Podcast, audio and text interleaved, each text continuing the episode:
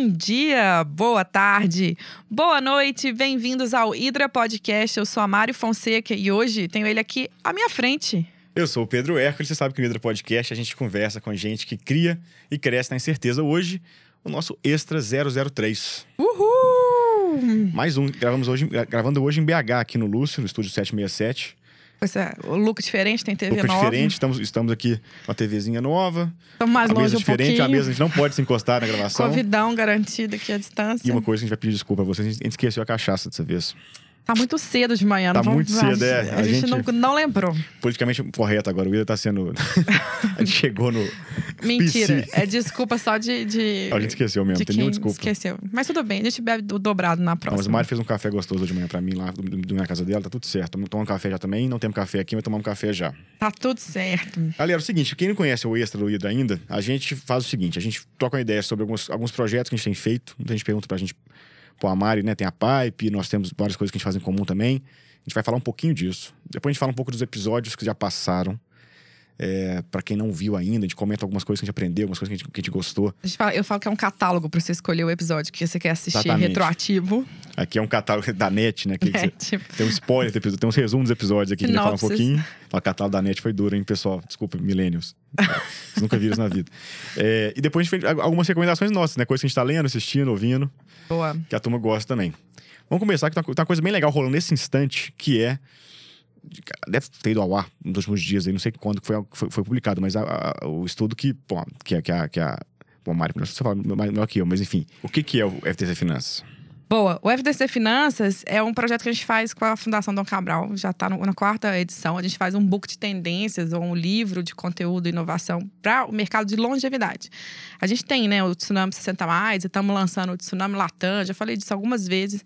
é, que são esses estudos que a gente faz Brasil e agora América Latina para entender o mercado de consumo de longevidade, né? E aí, especificamente com a Fundação Dom Cabral, a gente tem feito esses, esses mergulhos em algumas temáticas desse público. Tem alguns estudos na rua já que vocês podem buscar. E está saindo do forno agora o Finanças, que aí você também participa e nos deu um apoio para entender boa parte. Da burocracia das finanças. é, a Mariposa, que é, que é a empresa sua A que gente assina faz pela com a- mariposa, que é a parte de tendências, que não necessariamente, apesar de longevidade ter impacto e tá tudo certo, é, é porque a Pipe olha especificamente para negócios de impacto e a mariposa olha para futurismo e tendências como um todo, né? Pô, tá bacana. Esse estudo, pô, a Mari, a Mari e a Laila, né, que estão que que à frente desse estudo, me convidaram para fazer algumas coisas. Eu, eu assinei um artigo, né, como, como eu sou economista e especialista em, em, eh, finanças pessoais, né, investimentos para pessoa física. Foi o que eu trabalhei a maior parte da minha vida e depois tem lá aquele CFP. Então, eu assino um artigo, escrevo alguns artigos, super, legal de fazer. Muito, é um tema super desafiador, na verdade, né, porque assim, pô, na, na base do assunto é estamos vivendo mais e nem a gente já não poupava muito bem antes, a maior parte das, pessoas, pô, por ter baixa renda e por outros motivos também, tem dificuldade em poupar dinheiro, em juntar dinheiro para o futuro. E aí, quando você, quando você vai viver mais, você, precisa, você precisa- precisaria de ter ainda mais dinheiro para esse futuro, né? Junto com É, isso, juros baixos, que, que o uma rendimento do- do- dos investimentos está mais baixo, esteve mais baixo nos últimos anos. Talvez agora volte, né, volte a ser o que foi no Brasil anteriormente, né? Tá subindo o juros de novo, mas enfim. Esse cenário todo cria vários desafios e, e algum- algumas oportunidades legais. Tem várias coisas legais de aprender ali sobre pô, como que você pode se preparar, que, que tem, tem algumas coisas que pouca gente conhece, né? Fiscais, tributárias, você pode usar para para guardar uma grana para o futuro. Enfim, tem umas coisas muito legais que a gente conversa É, tem, né? pro português básico, a gente aprende muito com esse estudo, assim, a gente, óbvio, o mercado de longevidade é uma pauta, aliás, até agradecer, a gente tem vários seguidores que me acompanharam lá na- no bate-papo no Manhattan Connection, que foi bem legal, Sim.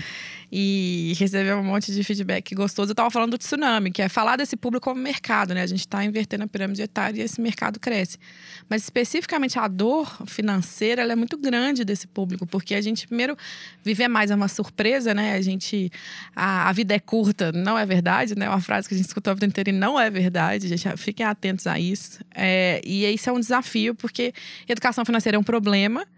E aí tem o problema dois, que é educação financeira, achando que você não vai viver tanto assim, né? Você É. tem que fazer duas contas muito diferentes. Até as fórmulas, quando você vai calcular a previdência, a aposentadoria, elas não fazem sentido mais, porque tudo é baseado em 60, 70, expectativa de vida até 80 anos no máximo. É. Ninguém tem boas fórmulas para expectativa de vida de 120, 150 anos, que é uma realidade para você, por exemplo, para mim, provavelmente. Mas para a turma que já tá no 60 a mais, um 100 é tranquilo, assim, não é um negócio difícil, né? Você viver 100 anos né, nessas, enfim, claro, com todas as ressalvas, mas a média já tem subido muito rápido, né? Então, para mim foi um aprendizado sobre previdência, sobre esses produtos financeiros. Aliás, essa série de entrevistas do Ida, nós vamos comentar aqui. É. Eu tô fazendo um MBA em finanças e fintechs. Eu, eu voltei um pouquinho para casa, eu falei bastante desse trem que eu gosto Tive também. boas aulas aí desse assunto, mas o estudo é público, aberto, a fundação sempre publica, porque eles estão com esse a FDC Longevidade, que a gente está ajudando eles a construir, que é esse braço para estudar longevidade na Fundação Cabral. Muito orgulho desse projeto. Link tá aqui embaixo e, putz, a gente, a gente sempre demora pra falar isso. Pessoal, se inscreve, compartilha, curte esse vídeo. Bota aí quantos anos você que vai viver, põe Até aí. muito tocou até o telefone pra me lembrar disso. Ó, pessoal, importante pra gente que o YouTube, é um o algoritmo do YouTube gosta muito quando você curte, quando você compartilha, quando você escreve alguma coisa embaixo. Mais gente vai assistir esse vídeo, enfim, ajuda a gente a crescer. Nas outras plataformas também, porque tem isso, a gente Ah, tá é em todas agora, hein? Você explodindo, pô, Spotify, Apple, Deezer, tem tudo, tudo basicamente. É, Estamos- Google. Google Podcast, então porrada. Tem Anchor FM, Você- Vai ser difícil fa- falar, ah, não achei o Hydra. Mentira, É, não. você não procurou você direito. não procurou Ida com I, tá? Não é com Y, tá, gente? Esse papo de Y, Ida, Hydra, o que, que não, é isso? Aqui é aqui, Brasil, aqui né? não é água, não. Aqui é bicho mesmo. Ó, agora sim, pra, pra- pra fechar os projetos, tem mais um negócio legal rolando agora, que é o estudo que a gente tá fazendo sobre, sobre investimentos e negócios de impacto. Aí Tá- sim, pela paz. Pipe Labo, da Andy. Ainda não- vai estar no ar quando sair esse episódio, mas tá rolando um campo. Se você receber nosso e-mail para responder a pesquisa, responda a pesquisa. É importante Isso, a ter gente seus precisa dados. saber quanto vocês estão investindo em negócios de impacto, o tamanho, é, as saídas que rolaram, quanto que vocês botaram para dentro dos negócios, quanto tem caixa aí para investir. Exatamente. Enfim, estamos fazendo essa análise aí para ajudar o mercado a entender o estado da arte aí desse, desse Entender a mundo. si mesmo. E. Mas também tem outro estudo na rua, né? Ah, sim! O estudo também não, não deve estar na rua ainda. Parte dele, talvez. A gente já vai ter alguns teasers. A gente tem um projeto também pela Mariposa, é, de futurismo, que é uma parceria com a Betânia Lins e a Laila também, que a gente está estudando o futuro da programação, esse mercado. é, eu falo é futuro, mas aqui, como boa futurista, eu vou dizer, tem mais tendência do que futuro, porque já é um problema, né? É. Assim, já tem um, um apagão de profissionais de programação, o Gama, o Gui, que nós vamos falar aqui hoje, falou disso um pouco na- no papo com ele. E também o que tá, o que como é que o mercado está se adaptando para esse papo de, de tecnologias, programar low code, no code, tem vários conceitos legais para quem não conhece. Os perfis desses programadores, esses diferentes chapéus de hacker aí, tem muita coisa legal saindo desse estudo. Porque é isso, existe um- uma demanda muito grande de programadores, uma corrida. Se É. você tem uma startup, provavelmente você sofre aí para segurar seu CTO, porque talvez seja a peça mais difícil de manter. É, e, e também, por outro lado, a gente tem um médico que agora opera por robô e tem que entender de tecnologia. Todo bom financeiro vai ter que entender das tecnologias de cálculo e as plataformas de finanças agora todas são digitais, enfim. É.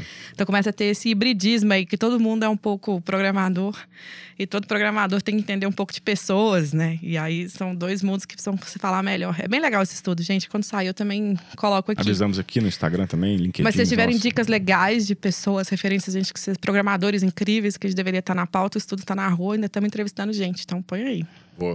E Outra, outra coisa legal também, que eu, eu falei no último extra, tava indo ao ar o primeiro episódio, eu fiz dois episódios disso, que foi é, o encontro com o ex-ministro Maílson da- Nóbrega, né? Tem, enfim, tem lá o Instituto Fernando Fernando Brodel de Economia Mundial, de qual- do qual sou membro. É, a gente organizou junto com, com os meninos do Instituto, né, os jovens lá que, que fazem parte do ciclo de leitura, de literatura é, em escolas públicas do país. A gente pegou alguns desses, desses, desses alunos, convidou eles para conhecer o ex-ministro da, da, da Fazenda, Maílson, e bater um papo sobre finanças públicas, que é um tema super difícil, é difícil na faculdade, é difícil em qualquer momento da vida aprender sobre isso. E é um tema que está em pauta Não, finanças todo, né? e públicas são duas palavras É. que já trazem bastante complexidade. muita complexidade. e assim, e é, é difícil que a gente, por ser política, né? A gente às vezes se aproxima desse tema esperando uma coisa mais emocionante. Não é nada emocionante, é um monte de contabilidade, tabela. E é, a gente, pô, e, e é um tema que está em voga no Brasil o tempo todo, né? Pelo menos, pelo menos desde aí, pô, desde 2015, vai, do governo da presidente Dilma, assim, desde, então, o tema de finanças públicas, de teto fiscal, de não sei o quê, de, esto- de estourar, não estourar o orçamento e tal, é a grande questão do país, né? Então a gente tentou juntar os moleques ali, leu, leu algumas coisas juntos, peguei alguns textos de, de alguns economistas, de alguns fundos de investimento, discuti com eles, expliquei algumas coisas, bateram um papo comigo, isso foi bem legal, eles gostaram muito, teve bastante gente que assistiu, quem não assistiu, pô, quiser saber um pouco mais sobre finanças públicas, sobre esses problemas principais do Brasil hoje, reforma da Previdência, teto de gastos, é, Banco Central independente, putz, é, essas discussões sobre reajustes de, funcionalismo público, esses temas mais árduos, mas que são super importantes para o ano que vem. Tá lá, a gente falou bastante disso. A turma gostou muito, o ex-ministro ficou encantada. enfim, meninada é muito legal. pô, pegou- são meninos que estão no interior do Brasil afora, no Ceará, Piauí, Pernambuco, é, Minas Gerais, São Paulo. É, e os meninos pô, com os olhos brilhando, assim, batendo aquele papo com o ministro, perguntando coisa, querendo discutir com eles isso, aquilo. Foi, foi bem legal. Assistam também, quem quiser saber um pouco mais sobre Tudo isso. no link aí embaixo. É boa desculpa, né? Como, assim, como o negócio ninguém entende, como, como a gente pegou um monte de menino bem novo. Pode fazer qualquer É, pergunta. qualquer pergunta vale todo- e todo mundo aprende. É igual, igual o Monarca entrevistando. É, É, não, mas, mas é maravilhoso. Aliás, a entrevista deles com o Abílio Diniz eu recomendo muito, porque é isso, né? Como eles não conhecem o Abílio, é maravilhoso. A É muito já- legal poder perguntar tudo, É, né? eu já entrevistei o Abílio pro FDC é, longevidade, e, enfim, ele investe em longevidade e tal. E foi um papo bem mais sério, formal. E foi muito legal ver ele desconstruído É, ali falando. contar, não, então, Contar, não, eu- então eu tive o pão de Eu açúcar. tinha um supermercado, eu vendi, agora eu tenho outro. ah, eu sou GPA. Não, GPA é outra coisa. É. Maravilhoso. Enfim, já demos uma recomendação aí. Já foi uma. Pronto, agora vamos à parte de falar do que passou até agora. Foram, a gente pega. Na teoria são de 20 em 20 episódios. Dessa vez vai dar certinho. Já vai falar do episódio 19 até o 29. É, pulando o 21, que a gente já falou, que foi o Delbrando. Tá no Extra, extra 2 lá, nosso comentário sobre isso.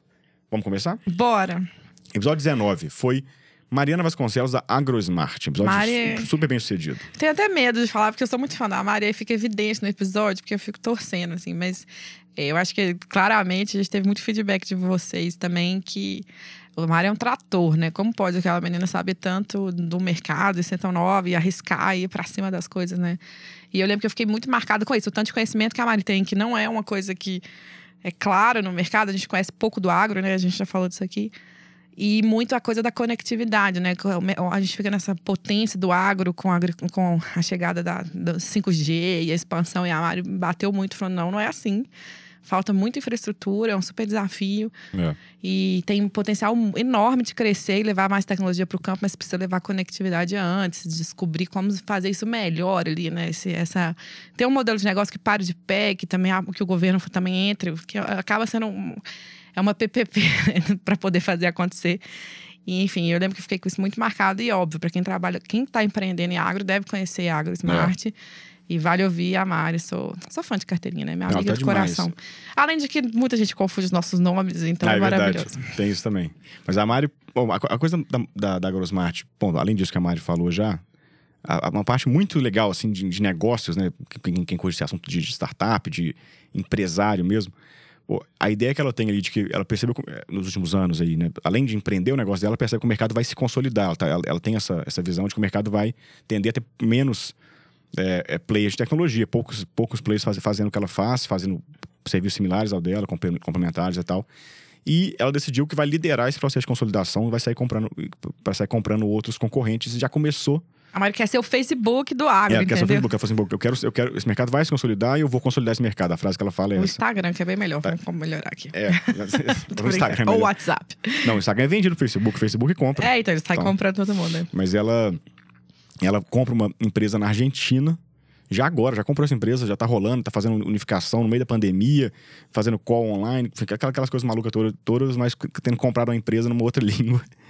E vai fazer mais isso. Então, essa parte da estratégia dela de crescimento é muito legal, assim, a clareza dela dessa visão e, e- e o drive dela mesmo de juntar dinheiro de investidores, de, de dinheiro. Né, de Crescer próprio- rápido, ocupar crescer o rápido espaço. qual espaço, porque tecnologia tem um pouco isso, né? A gente, é isso, o Mário falou do Facebook, é um caso claro, bem claro disso, né? Pô, quem lembra do Orkut, pois é, morreu, né? Porque o, o Facebook foi lá e consolidou. Hoje, Instagram, WhatsApp, basicamente metade do que você usa para comunicação dessa empresa. Google foi a mesma coisa, comprou um monte de gente lá atrás. Comprou a Motorola lá atrás para poder fazer. Comprou, inclusive, o de- nível de- aqui de da, da UFMG. O Google comprou a AI do nível aqui da, da, da UFMG, que eu sou super fã, que é um- tá, tá na pauta lá dos programadores também. Sim. Que eles saíram comprando todo mundo que era bom ou são melhor todas que eles para crescer. É, e, e é claro que não só tec- tecnologia, né? Pô, a, gente falou, a gente fala um pouco no episódio até do da Certidocs, né? Os bancos no Brasil, né? Pô, Itaú comprou o Banco Boston, depois compra o Unibanco, funde com o Unibanco. É, Bradesco compra um monte de gente, enfim. É, é, é, um- é, um- é, um- é, um- é uma, fa- uma parte do crescimento importante e a Mari faz com clareza está fazendo. É legal ver isso de perto, assim. Boa. E, e a primeira compra, né? Quer dizer, a primeira Não, e a muitas. energia da Mari é demais. Assim. Demais. Ela consegue falar mais rápido que eu e o Pedro juntos. Na- Ela consegue falar muito mais rápido. Se você tiver problema, vai fazendo, faz o contrário. Em vez de fazer o acelerado, dá então. uma desacelerada pra ouvir, porque é demais. O pessoal que escuta em 1.5 vezes não ouviu o da Não Mari com ouviu da. Mari Duvido que você conseguiu ouvir a Mari com 1.5 vezes esse episódio. Maravilhoso. Ó, episódio então 20, episódio seguinte. Nosso maior sucesso até agora, inclusive no- Spotify, nosso hit nas plataformas de áudio foi Acesso Saúde, do Antônio Carlos Brasil. Boa. Cara, muito legal o negócio dele. Acho que assim, de cara é levar a saúde pra base da pirâmide, né? Que é um desafio gigante do Brasil, que a gente coloca no. Vou ser um pouquinho irônico assim, é um desafio que a gente coloca no colo das pessoas mais competentes do país, são os nossos políticos, né? A gente fala, ah, não, resolve pra gente, o SUS vai resolver, o meu presidente, o governador, o prefeito. E ele falou: não, dá, dá para dá pra, dá pra chegar lá com, com bons serviços, com qualidade, com, com carinho, com. E preço acessível, que é o preço acessível para as pessoas de baixa renda. Ele começa a acessar saúde lá na, na, na periferia de Curitiba, né? E tá no país todo. Então foi fascinante ver essa história, né? Muito legal o Antônio É, não, e foi legal como ele chegou, né? O Antônio chegou, assim, porque eu vi o Hidra e a turma comentou, mandou pra gente o case. Eu lembrei bastante de alguns players também que tentaram com essa coisa de fazer o impacto é, ser um negócio de impacto em saúde, né, que é sempre desafiador, porque você precisa de, endereçar a baixa renda, pagar suas contas, não depender do governo, né, e entregar um serviço de qualidade. É uma tríade difícil, é uma conta difícil de fechar, né, porque dá para ficar bem caro é. os custos de saúde. Então é bem interessante você entender quais as modalidades você consegue entregar, que tipo de serviço, como é que você calcula a remuneração do, dos profissionais. Então ele concorre indiretamente com os planos, né, de alguns planos de saúde ou não, dependendo da relação que ele tem com esses planos, é. e, e, e, com o governo ou não, né? Tipo, ele Sim. presta serviços que, que até melhoram a entrega para o SUS, de certa forma. Enfim, é bem interessante, é uma visão de negócio de mercado bem específico, né? É, é, é, uma conversa legal que a gente, a gente, a gente entra bem em detalhe assim, nesse, nessa história do, do, mercado de saúde brasileiro, das, dos desafios aí dos planos de saúde, as mudanças é, que acontecem no fim dos anos 90, que empurram os usuários de, de menor renda para o SUS, ou né, usuários de plano de saúde para o SUS ou para outras alternativas. Uma coisa é legal, né? Ele fala, quando eu, em 2005 eu vou abrir um consultório privado de saúde, isso era coisa de gente muito rica, né? Só gente muito rica ia no, ia no médico privado. Ou você ia no, no, SUS ou no plano, e quem tinha muito mais grana do que quem, tem, quem tá no plano já, tem, é, ia, ia naquele super médico. Ele falou, não, dá pra, dá pra ser clínica privada para para baixa renda, tá pô, super sucesso. Legal demais, um episódio, muito especial, assim. É, bom, agora vamos. Aí tem o Gama. Fala da Gama Academy, é isso aí do Gui Junqueiro, que também é amigo de longa data. A gente se encontrava aí nos Startups Weekends pelo, pelo Brasil. E, e, foi legal. Aliás, a pauta do Gui é um pouco essa pauta que eu comentei aqui de programação, né? Ele forma é, pessoas para o mercado como design, programação, marketing, etc. É. E ele tem um modelo né, de educação muito interessante para apoiar essas pessoas, que é muito vinculado já a ao trabalho, né? Então as empresas também buscam. Então ele forma, ao mesmo tempo que ele está selecionando profissionais para vagas, enfim, e atendendo esses buracos, né? Que são as grandes demandas das organizações e também trabalhando um pouco esse perfil de profissional mais dinâmico, mais autônomo, mais empreendedor também. O nome é intraempreendedor, né? para estar tá nas empresas e tal. E o Gui fala, joga real aí desses desafios da educação, dos modelos de educação para o mercado muito dinâmico, que é um desafio, essa educação ainda é muito conteudista, tradicional e pouco dinâmica, né, da maior parte da, do mercado. Me dá uma saudade aí do porvir, das minhas épocas de discussão de educação. E, inclusive, foi um dos momentos que eu cruzei com o Gui, foi por conta disso.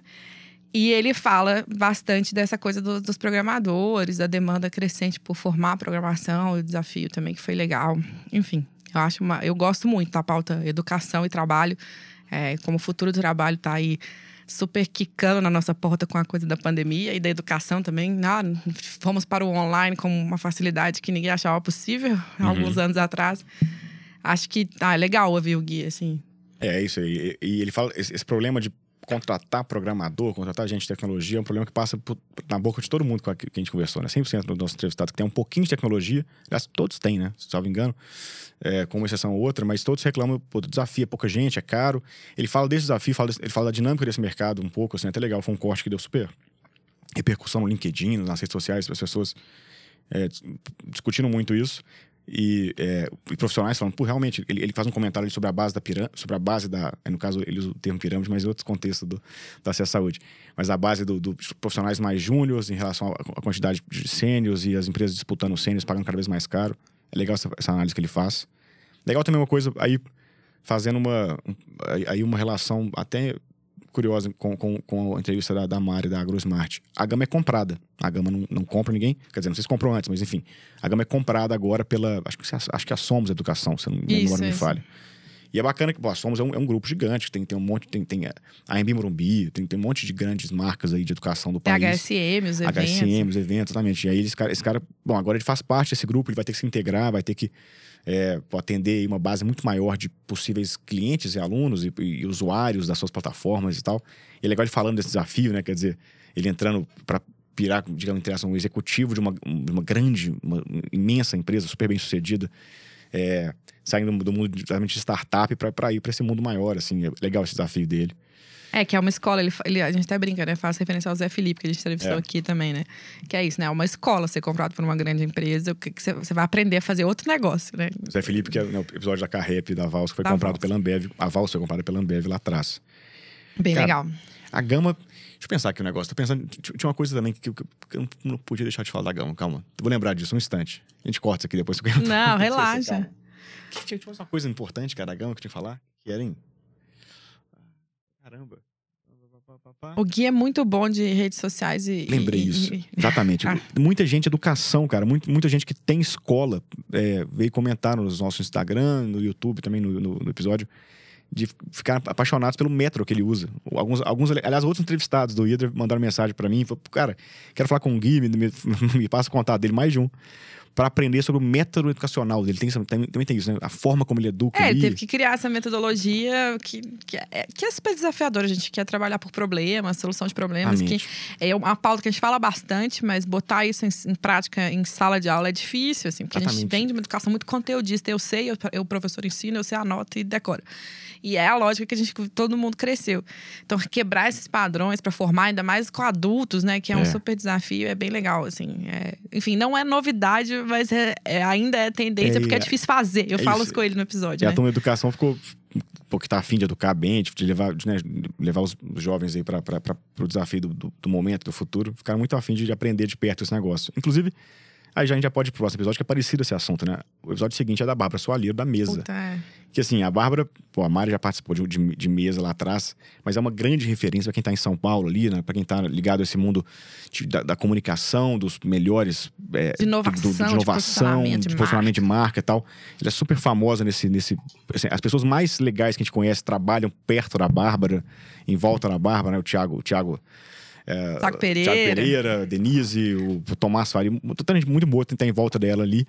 E ela usa bastante, é, tem um pouco a ver com, com a gama nesse sentido, né? Ela usa, ela usa alguns desses métodos, mas nesse caso dela, não para educar, mas para de fato resolver problema, né? A Bárbara.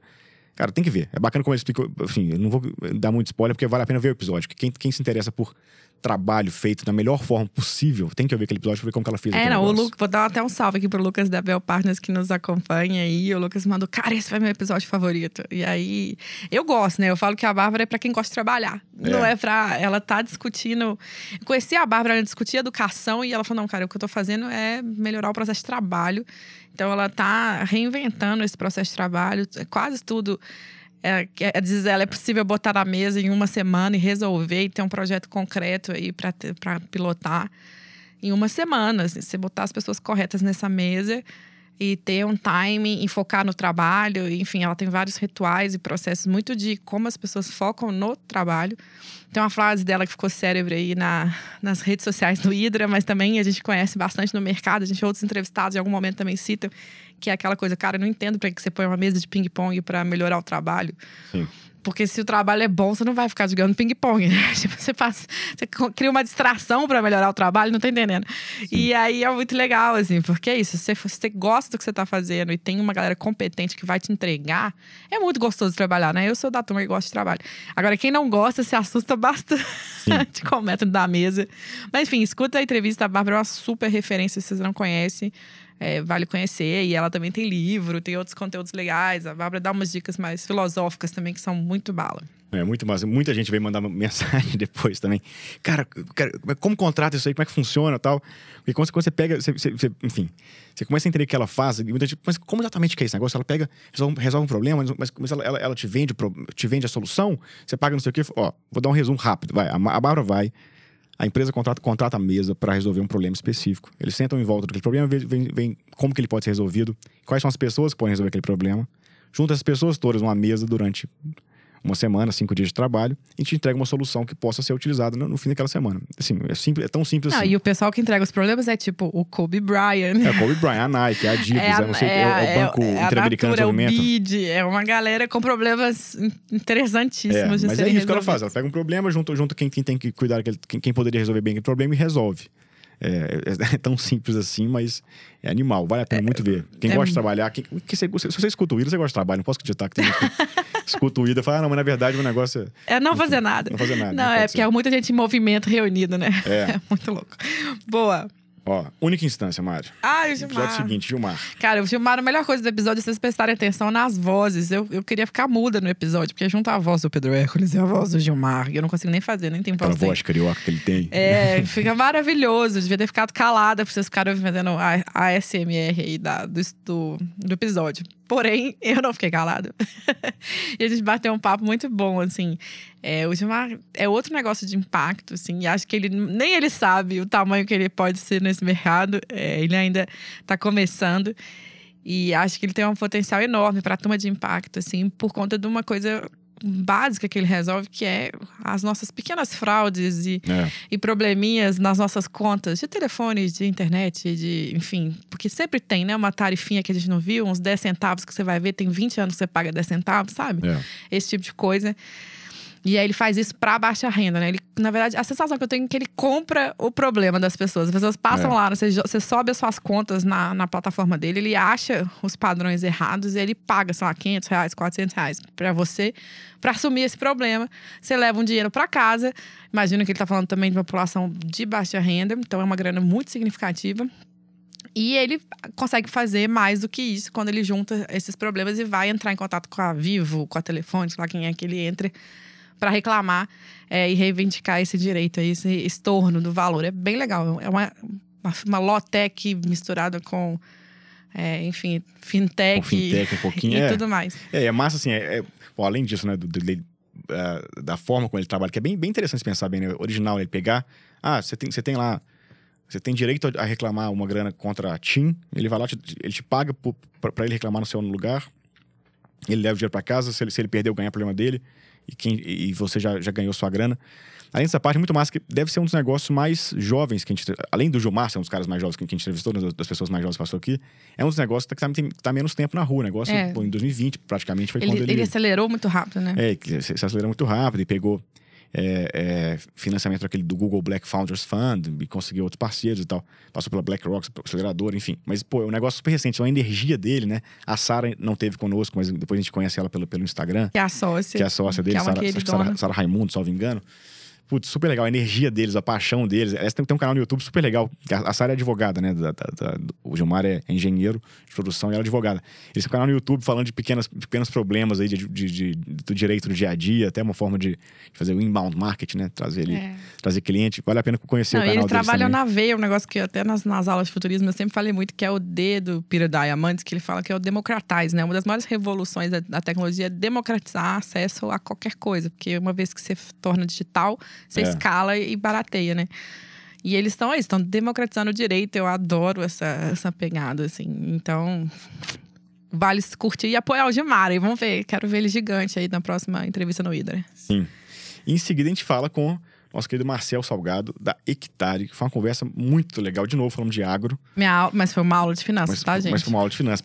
Hectare, pô, eu, eu acho que é o episódio mais. é, parece que a gente escreveu aquele roteiro do episódio, porque ele começa contando muitos desafios do negócio, aí tentou não sei o quê, aí deu errado, aí o sócio puxa a orelha dele, aí os sócios, aí depois ele vai e faz uma feira lá em São Sebastião do Paraíso, achando que vai vender pra caramba, não vende nada na feira. E tal. Aí, aí- ele vai, caramba, cara, e aí? Vai naquela emoção, de repente fala, não, e aí? Eu achei o modelo, deu certo, o negócio tá crescendo pra caramba, hectare acabou de captar 600 milhões de reais. É, é isso que eu falo, não se iluda, entendeu? Você acha que ele tá numa Nossa. que ele vai terminar, não, aí fechei, né? Aí quebrei, Exatamente. aí Nossa, tal. mano. Aí ele termina, não, aí eu captei 600 milhões e tô crescendo. Você, oi! Eu tô voando. Cara, hectare é, É muito massa. Porque ele começa, ele, ele, ele tem lá, o pai trabalha numa Bem trade- mineirinho o jeito Não, dele muito mineiro. história. Mine- Mineiro esconde ouro, né? A gente É. tem essa, enfim, desde o nosso Tiradentes aí. A gente gosta de esconder ouro. Ele começa com, ah, porque e- e- ele era, uma coisa legal também, assim, a vida pessoal dele, ele era de uma trading de café, o pai mexia com isso, acho que o avô foi produtor de café lá atrás. Então ele começa pensando, ah, como é que eu posso vender café mais fácil, usando digitalização. Disso ele vai tentando, ele, vai aos poucos é, é, criando soluções para aquele mercado que nada de fato cola até que ele consegue achar que pô, é o crédito, é o crédito é o, que é o caminho para chegar nesses caras, para chegar no produtor de café. É, para ele, pra ele usar a plataforma de compra e venda e tal. E aí, quando o crédito funciona, ele explode. E é, enfim, é muito legal. É, é fascinante a jornada É, ele do, testa do- do quatro filme. modelos de negócio e todos vão caindo e o crédito para de pé. Então é muito. Ele fala desse processo de validação e como é que ele foi captando recurso. É bem didático para quem tá empreendendo. Nossa, assim. é legal demais. E sem e- contar, café é grande demais, né? A gente vai falar É. muito de café. Pensa, o Brasil é o maior produtor de café do mundo. A gente precisa ainda, tem muita inovação nesse mercado aí pra gente aprender. Muita coisa. É, Inclusive, sobre café, foi, foi nosso segundo episódio com o tema café no centro, né? A Sim. gente, pa- a gente passa lá com, com o nosso, com o nosso Léo Monte Santo, na Coffee Mais, um dos primeiros Total. episódios. Ele agora é AgroSmart, enfim, que também atende o sul de Minas. Era era o sul de Minas, né, AgroSmart. Sim. O café tá aí dominando. Tá Só não tá, só não tá na nossa mesa hoje de novo, a gente errou. Eu errei. Mas tudo bem. Para, Pedro, fica lembrando. Bom, é isso, né? E Certidocs, Mari. Certidocs que, vai ao Poxa, ar. Mano, eu queria, na real, eu queria, 13. eu queria falar, Carlos, vamos abrir uma fintech juntos. Vamos fazer. Eu fiquei com vontade de ter uma fintech pro Carlos ser meu mentor. Real é essa, entendeu? Eu fiquei muito fã do Carlos. É. Ele é uma escola aí de fintech. Eu acho que talvez seja uma das pessoas que a gente conheceu que mais entende de fintech no mercado. É. Ele é mentor para fintechs da Bolsa Nova. E aí, o- ele também empreende a, a, a Certidocs, assim, que poderia ser qualquer outra coisa, porque tudo que ele fizer vai ser com muita competência aí de quem entende dos buracos do mercado e do que fazer, assim. Então tem uma senioridade incrível. É. Já- Ele falou que topa atender contatos de mentoria. Então Ah, é deixa lá seu contato no episódio, fica a Vai dica. lá, segue eles. Deixa lá os links lá do, no Instagram. Ele falou isso, eu falei, coisas. você tá louco? Mas ele falou, não, é isso mesmo. Então tá bom. Ele curte, né? E é massa, pô, a vida, a história pessoal dele é muito massa, né? Quer dizer, ele passa por, por banco- vários bancões, Banco, Banco Boston, é, Unibanco, Itaú, Unibanco depois. Depois sai pra montar um banco do zero, que é o banco original, lá com o Henrique Meirelles, com aquela turma super competente que mo- monta a primeira fintech do Brasil ali no, no fim dos anos, no meio dos anos 2010.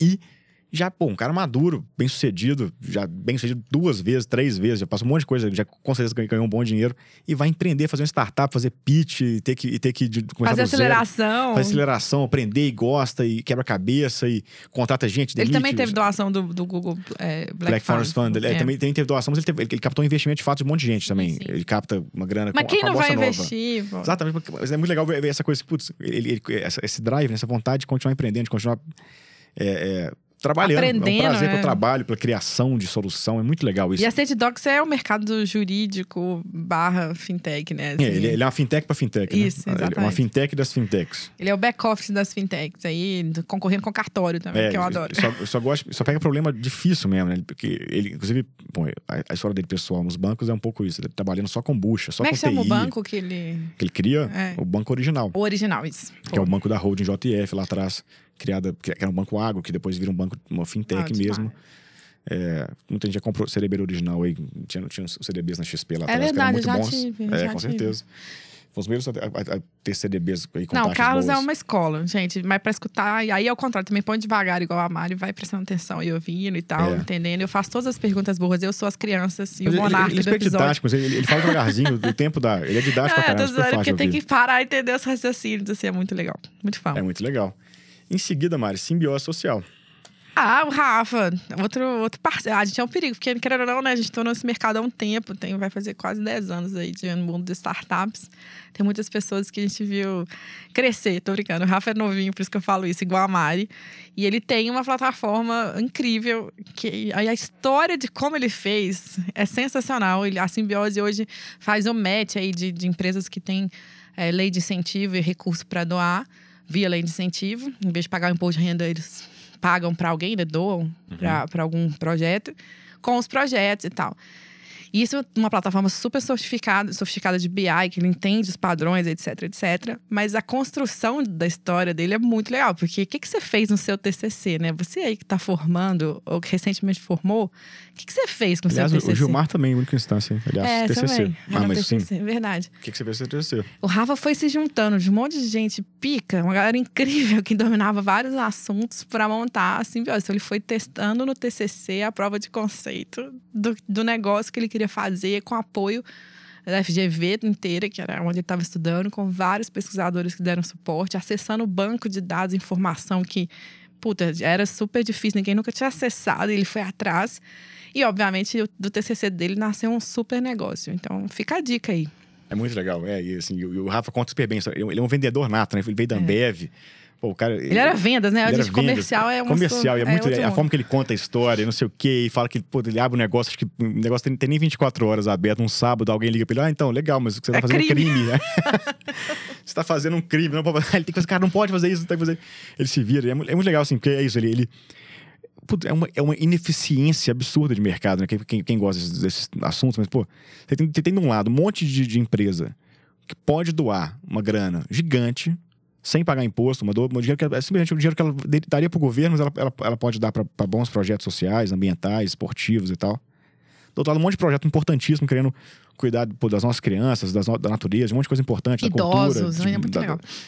E aí você tem, pô, você tem, tem, você tem, você tem esse- lá, tem o outro, você tem, você tem uma lei que permite fazer isso, você tem tudo pronto, mas na prática, sem a digitalização, putz, cara, é- é quem, é quem é mais bem conectado, quem tem mais, tá, tá em São Paulo, talvez, tá no Rio de Janeiro, consegue bater na porta das grandes empresas, que consegue essa grana. E muita coisa importante deixa de acontecer, deixa de ser feita, né? Então, quando ele consegue digitalizar, botar tudo isso na internet, fa- facilitar o processo, facilitar até a parte de compliance também, né? Para as empresas ficarem mais seguras de que Ajudar no É, acompanhamento. de que os institutos, as fundações são sérias e tal, enfim. Cara, muito legal. Então, assim, ele, ele, ele- ele destrava um, um- um- uma, enfim, uma, uma- uma quantidade gigante de transformação social e ambiental só de fazer isso, que é muito legal de ver, né? É. Inclusive, você tem empre- empresa grande, vai na simbiose, porque é muito massa entender que. Mário falou do imposto de renda, mas também tem ICMS, tem ISS que você paga para o município. Tem, tem vários impostos que você pode É, que você já paga, mas que se, que você- se você, você achar um projeto social lá na simbiose, pelo, e enfim, por leis de incentivos diferentes, tem, tem vários temas que você pode atender, né? Você deixa de dar, dá o dinheiro pro governo, dá o dinheiro para uma, uma ONG, para uma fundação, que pode ir bem Uma no causa impacto que numa causa que você acredita. que sua empresa está afim de, de cuidar e tal. Muito legal. E que você pode relacionar, pode depois botar isso também no portfólio. Tem É. outras coisas legais. E eles têm um braço de consultoria. E eu gosto muito dessa coisa do Rafa, dessa humildade dele reconhecendo que porque a pauta era boa, né? Porque tinha um tesão ali em entender aquilo que ele foi trazendo gente muito profissional, muito É. maduro, muito expert de mercado. E ele vai agradecendo, né, de certa forma, todas essas pessoas e vai reconhecendo essas mentorias que ele fez, que de certa forma é uma forma, é um jeito de quem está começando a empreender, que ainda precisa ter um pouco mais de maturidade de mercado e que tem medo aí de captar investimento, etc. A gente viu lá no scoring de investimento de impacto que é isso. Você, se você não tem a senioridade ou a expertise de mercado, porque você está começando, você é novo, é, talvez uma boa forma de fazer isso é trazer pessoas que chancelam para você essa maturidade, expertise. E o Rafa faz isso muito bem, né? Sim. Então ele vai se cercando de gente muito boa e pedindo ajuda pra gente muito competente para mostrar para o mercado que era uma coisa séria, verificada, validada e conseguir captar o que ele precisava para crescer. Sim. Muito legal. É, inclusive, a propósito do scoring investimentos de impacto, é, o Rafa é, eu acho que pode dizer assim, no mercado de, de impacto brasileiro, uma grande referência de uma startup que conseguiu captar com grandes investidores e tal. É, enfim, captações aí- Novo e, e, e novo e tal. Então é legal, é, para quem tem, tem um negócio de impacto e pensa em captar uma grana, é legal de ver o Rafa. É, é legal entender, observar como ele fala, como, como, ele, como ele pensa, como ele se organiza. Também entrar na simbiose, conhecer um pouco bem, porque é, é uma startup que, teve, que, que conseguiu atrair o olhar dos, dos- dos É um investidores case, de né? impacto. É um case super importante. Assim, muita gente muito boa investiu com eles ali, ou quer investir, enfim, é muito legal. Boa. É, é com o Rafa traz esse olhar. Beijo, Rafa. Em seguida, a gente teve um papo muito massa com a Maria Isabel da Singu.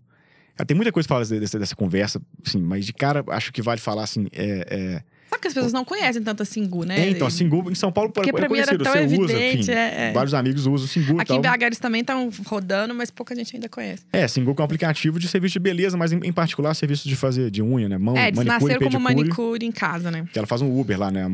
As manicures, os manicures se cadastram na plataforma, os clientes também, Uber. Só que de manicure e pedicure. Então, coisa, tem muita Mas coisa hoje legal, tem né? maquiagem, massagem, cabelos, Ah, é, hoje escova, tem, tem um monte coisa de coisa. pra homem também. Tem pra, pra barba, homens, outros é, eles homens. estão barba. lançando, é. É, que usam menos manicure e pedicure.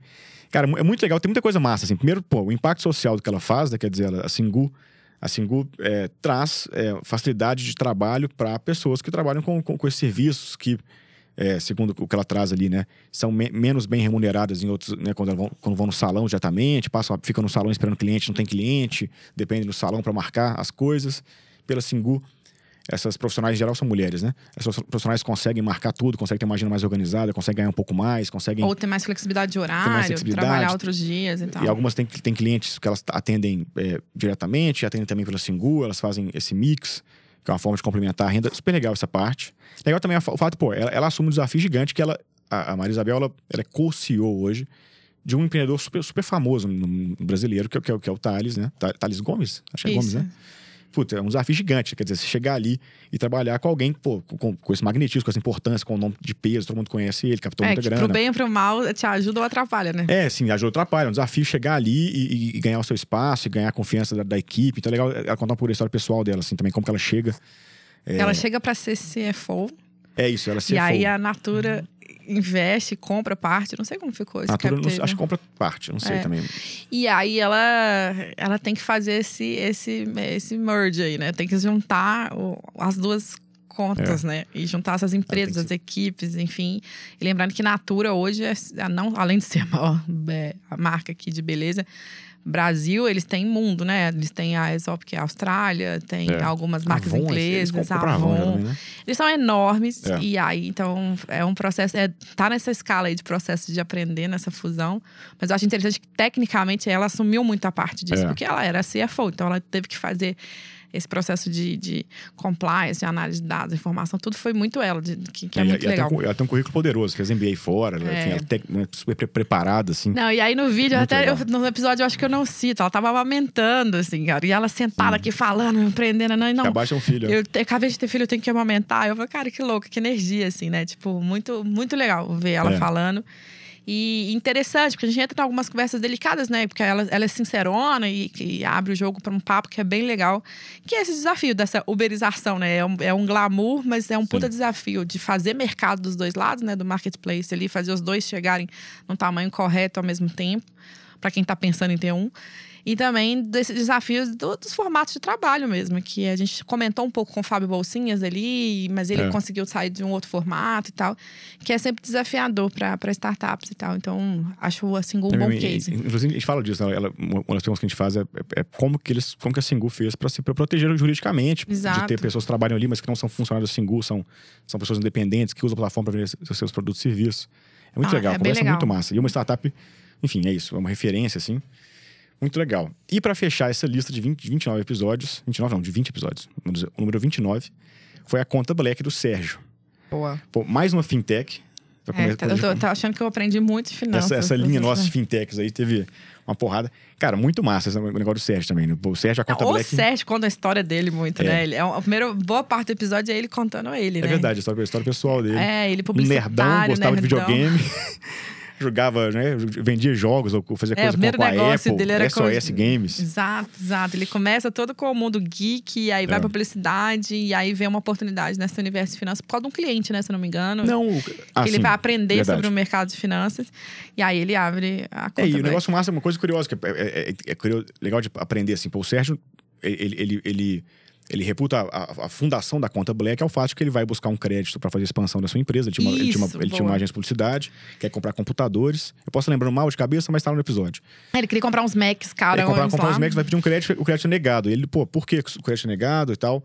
Se ele, tem, se ele tinha histórico de bom pagador, etc, etc. Ele descobre que o crédito é negado porque ele é um homem negro e isso, isso foi fundamental ali para decisão de negação de crédito. E isso ele- e ele fala pro gerente dele, cara, vou abrir um banco então. Se o seu banco não está disposto a dar dinheiro para pessoas negras, eu vou abrir um banco que vai fazer isso. Tem um compliance que Então, registra assim, de uma, isso. de uma dor super importante, super, super, super relevante que ele sente. Tem, tem várias formas de lidar com essas dores. né? Tem gente que vai, vai lidar com a arte, vai, vai lidar com, com, com iniciativas sociais, ele vai, vai lidar com o negócio. Ele vai pegar, não, vou criar um negócio, então vou atender. Metade, mais da metade do Brasil se encaixa nesse grupo. Tem dinheiro, tem negócio, tem coisa boa pra fazer. Se, se os bancos não querem atender, eu vou atender. Eu vou, vou criar um banco, ele cria um banco. É muito massa É, isso. não, porque é um- essa conta do- da conta Black é mesmo, né? Ele não cria um. Ele come- eu não lembro exatamente se é um cartão que ele começa e tal, mas de fato ele, o foco era ter um banco, né? Não era ter um cartão só. é uma enfim, conta digital e, depois, gente e dá começou. crédito, dá empréstimo É. mesmo.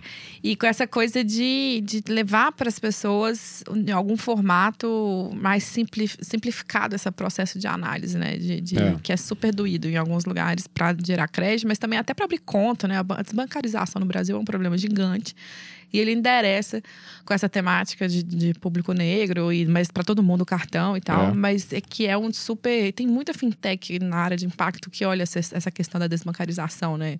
Tem as É. contas nos bancos de comunidade, de favela, que são bem legais, as moedas, as criptomoedas agora saindo. Sim. Mas o Banco gente quer, quer trazer. que É, estamos ainda, então, aguardando a agenda. É. E é muito legal, assim. Eu acho que tem a revolução da fintech para baixa renda começa de novo, outro de, repetindo essa ideia do Diamonds hoje, Sim. que é democratizar o acesso a banco.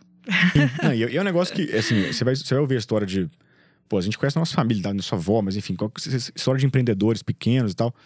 Cara, se acessar crédito é um negócio que transforma a sua vida. Quer dizer, lógico que tem um crédito ruim, tem crédito, tem crédito que é sacana, que é muito É, a gente não recomenda sair pegando É, crédito em qualquer lugar, crédito gente. não é sempre bom, mas, Empreendedores, assim, ferra atenção Mas você, você poder emitir um boleto né, e, e seu cliente pagar por boleto, você poder, cara, financiar a compra de equipamento, financiar, financiar o fluxo de caixa, né? Às vezes o seu cliente quer te pagar lá na frente, você vai vender Panbev, sei lá, né? Um grande comprador, ele vai, ele vai querer te pagar com prazo maior, então você conseguir financiar esse, esse, esse buraco de caixa com crédito, enfim. Você conseguir acessar o mercado financeiro de alguma forma é muito importante, transforma a vida das pessoas profundamente, dos negócios profundamente. Então, quando o Sérgio vai falar, cara, eu vou levar isso aqui, eu quero fazer um banco democrático mesmo para todo mundo, levar para o Brasil todo, isso é muito massa. E, e pode, de fato, ter um impacto social muito legal e ser um super bom negócio, ganhar muito dinheiro também. É Claro, importante que aí você banqueiro. escala, que é a mesma coisa do Gilmar também. Você É. escala com. O ticket é menor, mas o volume de gente O é volume muito é gigante. grande. Você É. coloca, em- coloca bons algoritmos aí para cuidar É. disso, você consegue fazer muita coisa legal.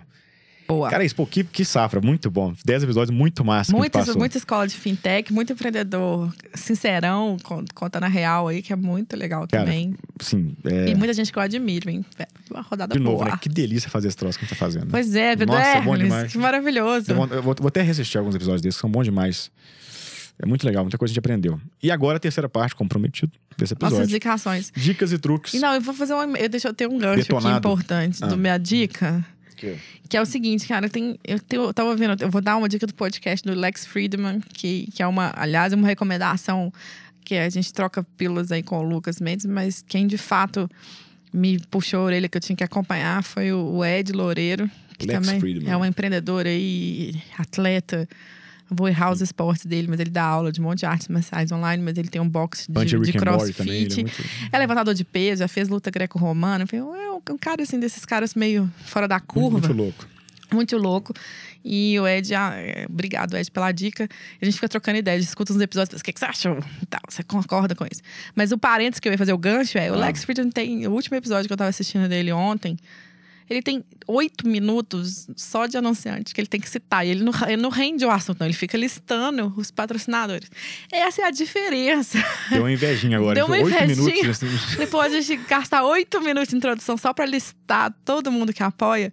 E no caso dele é muito legal, porque é muita empresa nova, é muita startup de tecnologia, software, muito banco nascente e tal. É uma galera também que entende o valor da, da- dessa- desse apoio a, a podcast, que é um, talvez seja mais barato que para uma mídia tradicional. E, por outro lado, é mais direto no coração do público-alvo, né? O Lex Friedman, para explicar, ele é um especialista em AI, ele machine learning, e ele testa lá, essas, desde carro autônomo, ele tem vários estudos, assim, muito louco. Ele é russo, então, assim, você tem que ter um pouco de concentração pro podcast, porque eu falo que ele não tem humor, né? Tipo, não tem alteração, é. meio monocórdico, assim, tipo, ele não altera, ele fala uma coisa super séria, uma coisa super engraçada com o mesmo tom de voz, assim. É meio robótico até, mas é muito legal de ouvir, porque é isso, tem, ele faz as perguntas difíceis de cientista, essa cabeça geek que eu gosto. Então, adoro ver ele entrevistando sociólogo, entrevistando coisas ligadas à política, à sociologia, a finanças, a essas discussões de Covid, qualquer pauta, assim, porque a- o approach dele é muito científico e muito é, mecânico, então é muito gostoso, assim, porque é uma conversa. Eu gosto, né, gente? A pessoa é nerd. Então eu gosto, então vale escolher pelos temas, vejam quem são as pessoas que vocês querem ouvir. E, puta, assim, quem sabe gente não ganha ali um apoio, porque como ele é o rei da engenharia, então ele tem, assim, a galera de todos os softwares novos que estão querendo lançar, desde software de trabalho, gestão, todo mundo que tem outro podcast, ou a galera de engenheiro mesmo, que tem ferramenta de isso é, AI as a service e tal. A galera que patrocina ele é toda tech. Aliás, se você quiser patrocinar o Ida Podcast, a gente, tá, a, gente, a gente tá nesse desafio, né? Tipo, encontrar ainda a forma desse, desse troço se pagar e tal. enfim. Exato. Mas, pô, fala com a gente. Tem um e-mail aqui É, embaixo do exatamente. Ida, quero, ter oito minutos de introdução. Fala no Instagram. Até- já, já pintaram umas conversas, ainda a gente não conseguiu É. chegar num modelo legal. Fale com a gente. Patrocine o Ida Podcast. Isso aí. Coloca sua marca aqui, ó. Que bacana. A gente vai botar uma camisa da marca. Tem várias formas de fazer isso. Né? O importante é. A gente A topa. gente faz várias ações de patrocínio. E é legal. Não, porque é legal fazer isso aqui, conseguir fazer isso. Ai, ai. Pago, ia ser sensacional. Mas lembrei essa semana, o, nossa, a 98 FM que a gente- da- do, do, do Rodrigo, Rodrigo, é. Carneiro, tá fazendo com uma promoção de patrocínio que que quem ganhar vai ganhar um, um Uno 98, não sei o quê. Eu falei, lembrei, bicho, muito bom fazer um negócio desse. Vamos dar um Celtinho, a gente dá Fazer um uma ação, é tipo, é uma concessionária aqui de BH, não sei qual que é, não. Mas quem ganhar vai ganhar um U98 com 10, como é que é, 10 mil quilômetros rodados e tal. Maravilhoso. Engraçado. Não, Bom. eu tô querendo ter, eu quero investidor aqui, quero uma galera de tech pra você É. divulgar, pra empreendedores, serviços, produtos, vamos lá.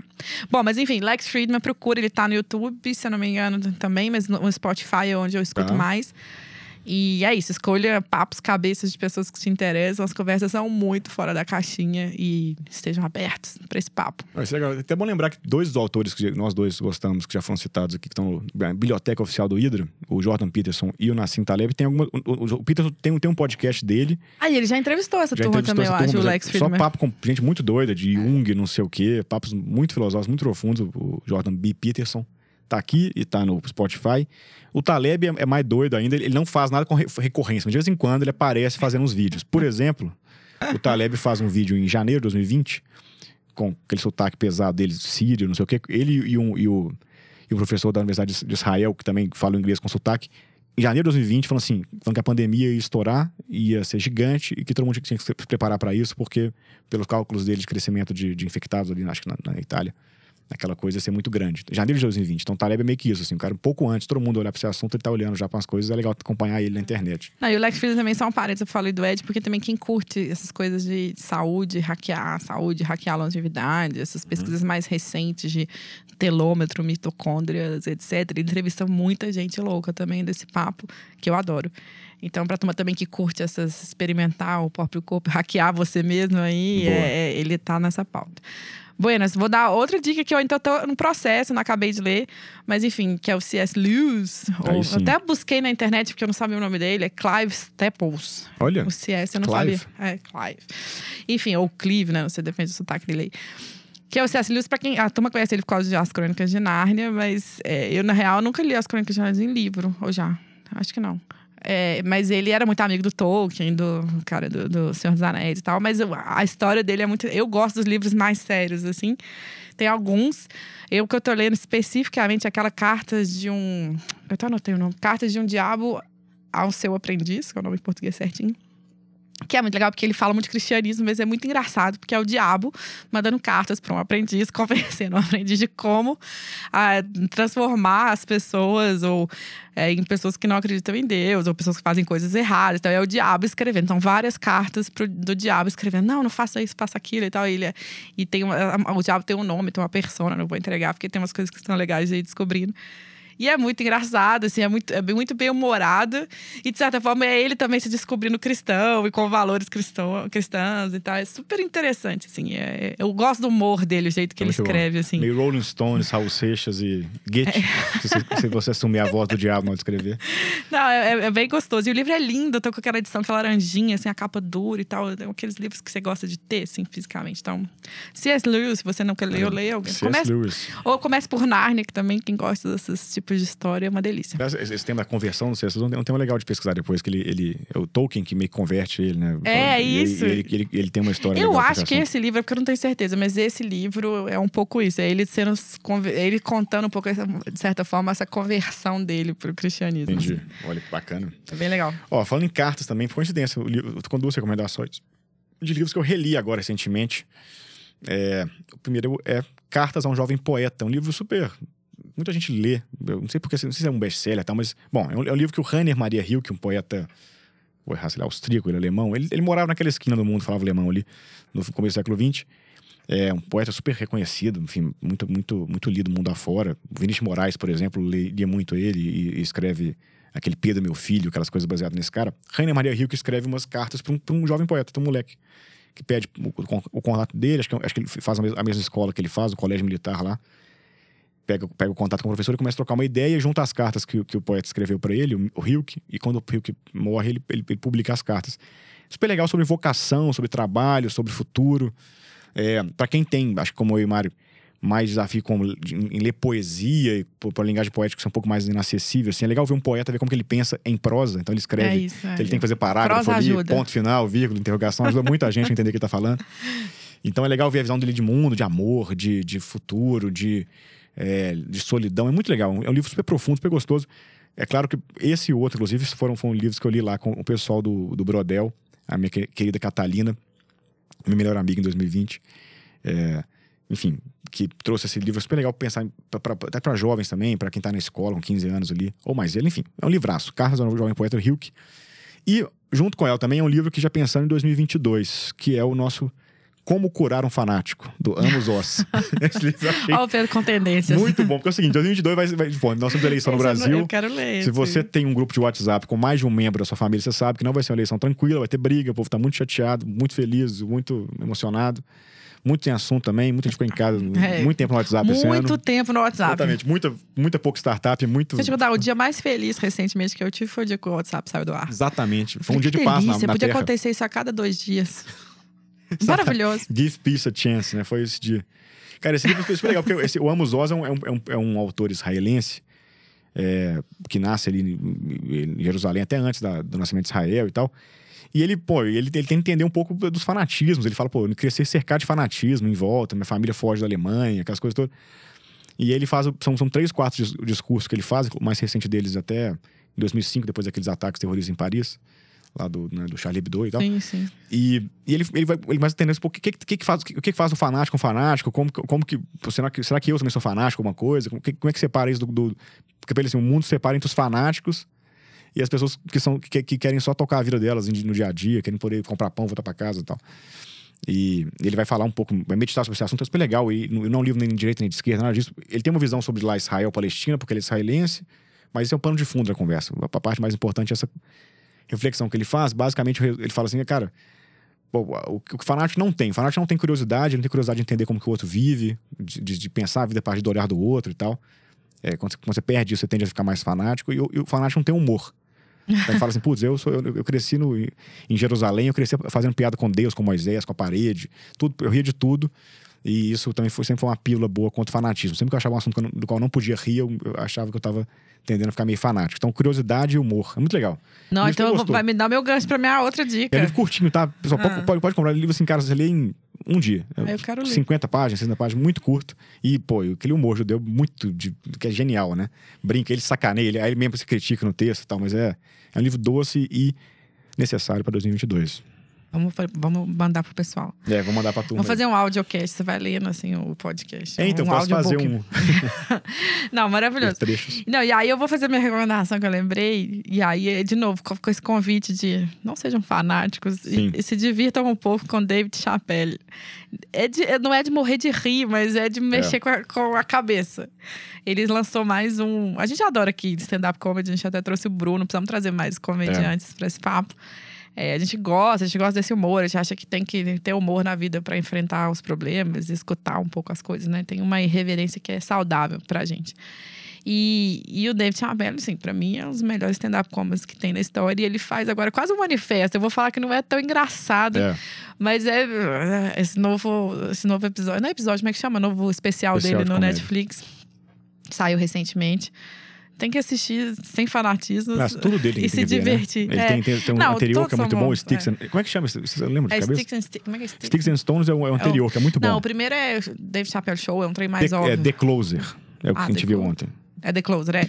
É, que ele fala que ele não vai mais fazer esse especial porque ele tá apanhando muito, então ele vai respondendo a todas as críticas que ele já é. teve, obviamente. Ele responde Os cancelamentos com, com muito humor e com muita polêmica. É, é, é muito bom. Mas é bom, assim, é forma, dá uma sacudida dele. no cérebro, gente, é isso aí. Não, tudo dele. Netflix, tem, Netflix tem, tem, comprou um monte de coisa dele. Comprou, comprou três especiais que ele, que ele já estão tá, no ar.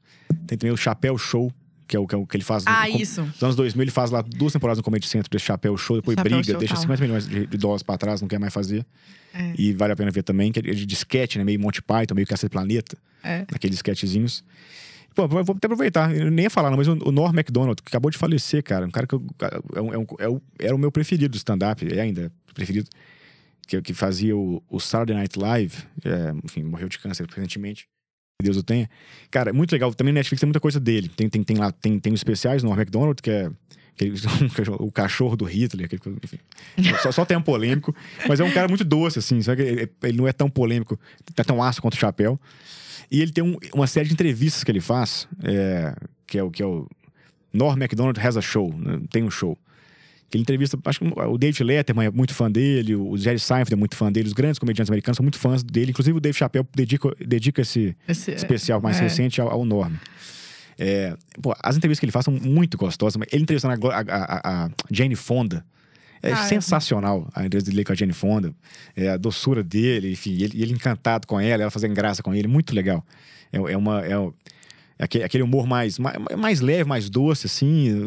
É isso, rir da vida. É muito legal. É. Maravilhoso. Boas coisas pra fechar, hein? Dave Chapéu e Norm McDonald. Isso aí, vamos rir Galera, um pouco. só coisa gente. boa pra caramba pra vocês, hein? Sinceramente, hein? De que graça delícia. Ainda. A gente fica, isso aí ficaria numa estrada nossa, São Paulo, BH. E estamos aqui é, gravando. Quem gravando. sabe vocês curtam também. Só porque trocar dica é sempre bom, né? Tem um amigo que você liga. O que você tá assistindo aí?